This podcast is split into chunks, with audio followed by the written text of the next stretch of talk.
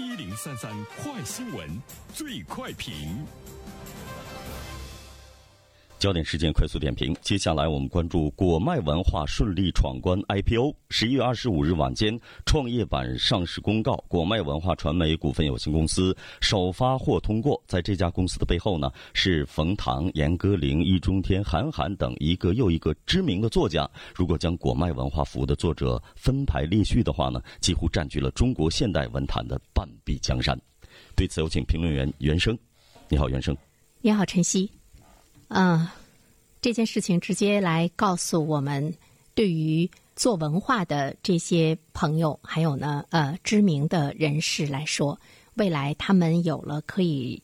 让自己的财富不断增长的途径，或者是说呢，和经商者呢一样，也可以在今天的市场上呢呈现出指数级的这个增长。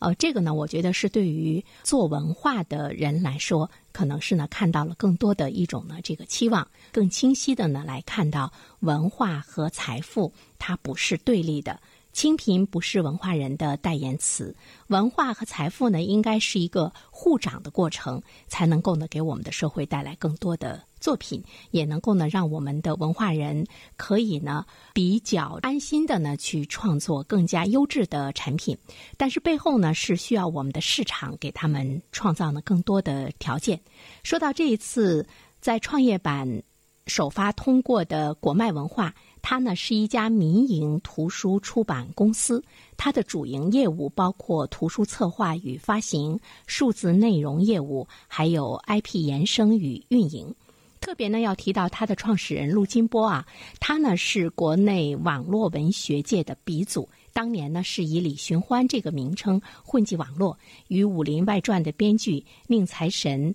邢玉森并称为网文三驾马车。就是他本身呢，就是一个文化人啊。那么他创办的这个公司呢，他是第一大股东。韩寒、易中天，呃，还有呢张浩辰等作家呢都有持股。所以说，在未来，我们可能在财富界，或者呢，我们会看到呢，在资本界来说。你所了解到的呢，不单单呢是房地产业、科技领域、传统的，比如说这个石油啊等等这些领域的一些主要人物，他们财富的增长以及呢财富的排行。我们可能也会看到呢，在中国有更多的文化人，因为呢持股，因为他们的作品呢大受市场的欢迎，那么他们的财富呢也会随着资本市场的繁荣而不断的增长。我觉得这对一个国家和社会来说，也是呢我们的文化事业繁荣的根基。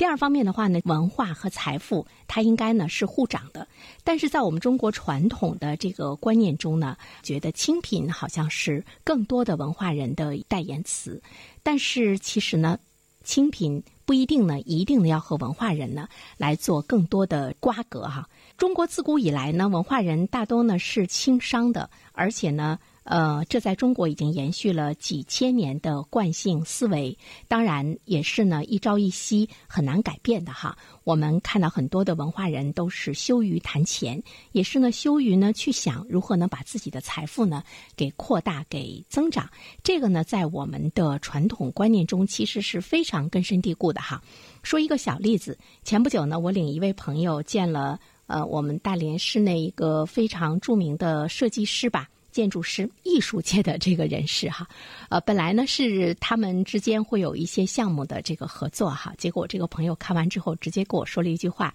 当时呢就给我逗死了。他说：“我好像不能跟他谈钱。”我说：“为什么呢？”他说：“他是一个文化人，你说我跟他谈这么俗的东西，感觉一棒子把我打死的感觉。”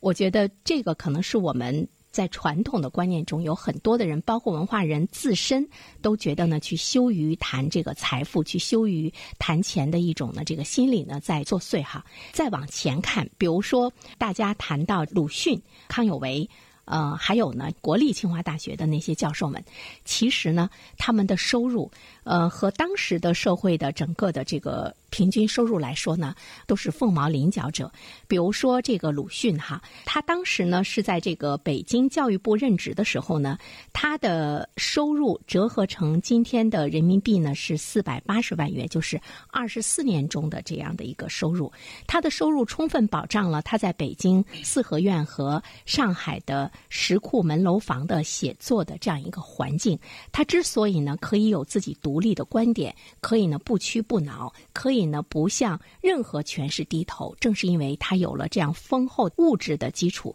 康有为五十五岁以后呢，在上海和江南生活的十四年间，每年花费呢不下两万银元，折合成今天的人民币呢是八十万元。有了丰厚的物质基础，才能够呢创作出呢更加这个独立的、更有创新精神的文化的作品，也才是呢一个社会的文化文明的更好的一个体现。好了，陈曦，感谢原生。